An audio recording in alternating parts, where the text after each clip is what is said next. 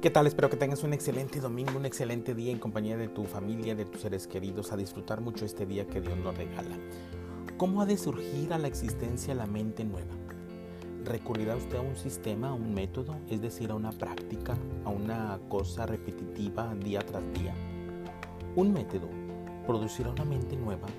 Por cierto, un método implica la continuidad de una práctica dirigida a lo largo de una línea determinada hacia la obtención de cierto resultado, lo cual implica adquirir un hábito mecánico y a través de él hacer realidad una mente no mecánica. Cuando usted dice disciplina, esa disciplina se basa en un método conforme a cierto modelo. Y el modelo le promete un resultado predeterminado por una mente que ya tiene una creencia, que ya ha tomado una posición. Entonces, ¿podrá un método, en el más estrecho o amplio sentido de esa palabra, originar esta mente nueva?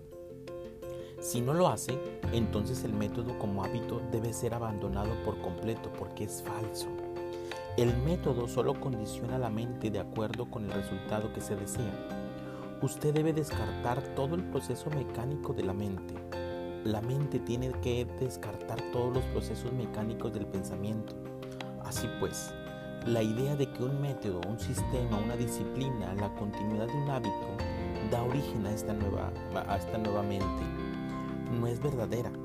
Todo eso debe de ser descartado íntegramente por ser mecánico. Una mente mecánica es una mente tradicional.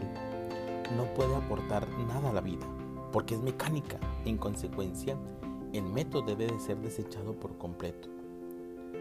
Cuando usted tiene una mente mecánica, lo hace todo en automático. Entonces, cuando usted, se, cuando usted tiene una mente mecánica, las cosas que realiza es porque ya las ha hecho, porque ya, ya sabe lo que tiene que hacer. Por eso decimos, ah, ya lo hice en automático.